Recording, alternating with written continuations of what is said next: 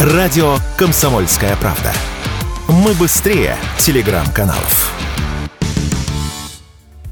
Застраховать машину в России стало дороже. Средняя цена каска выросла на 5-14% с начала этого года.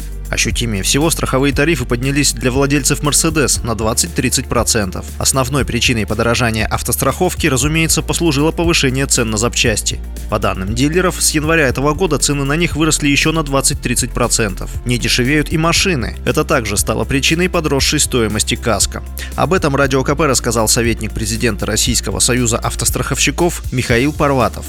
Страхование КАСКО действительно несколько подорожало в 2023 году. Это обусловлено двумя факторами. Первое – рост стоимости ремонта. Запчасти продолжают дорожать. Да, параллельный импорт работает, но это увеличивает сроки поставки. И во-вторых, естественно, это дороже. Второе – страховая премия представляет собой страховой тариф, умноженный на страховую сумму. Страховая сумма – это, грубо говоря, сколько стоит автомобиль. Так вот, страховой тариф не поднялся, по нашим наблюдениям, а вот страховая сумма поднялась. Увеличилась стоимость автомобилей и, соответственно, увеличился размер страховой премии.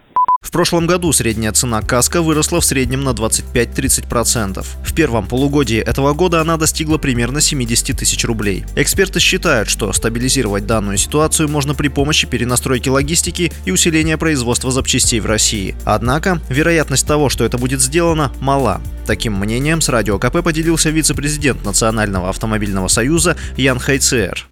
Сложно убедить кого-то, что каска на европейский автомобиль должно быть дешевле. Тем более я могу подозревать, что все-таки страховщиков объем каска не так велик, как был ранее. Количество машин сократилось, количество машин кредит приобретаемых тоже сократилось. Люди экономят, не страхуются, люди ездят меньше. Соответственно, вот эта пирамида, она выстраивается гораздо сложнее. Мы заплатили, и мы не попали в аварию, а кто-то попал, мы за них заплатили. Поэтому и рассчитывают страховые компании повышение. Изменить ситуацию удастся вряд ли.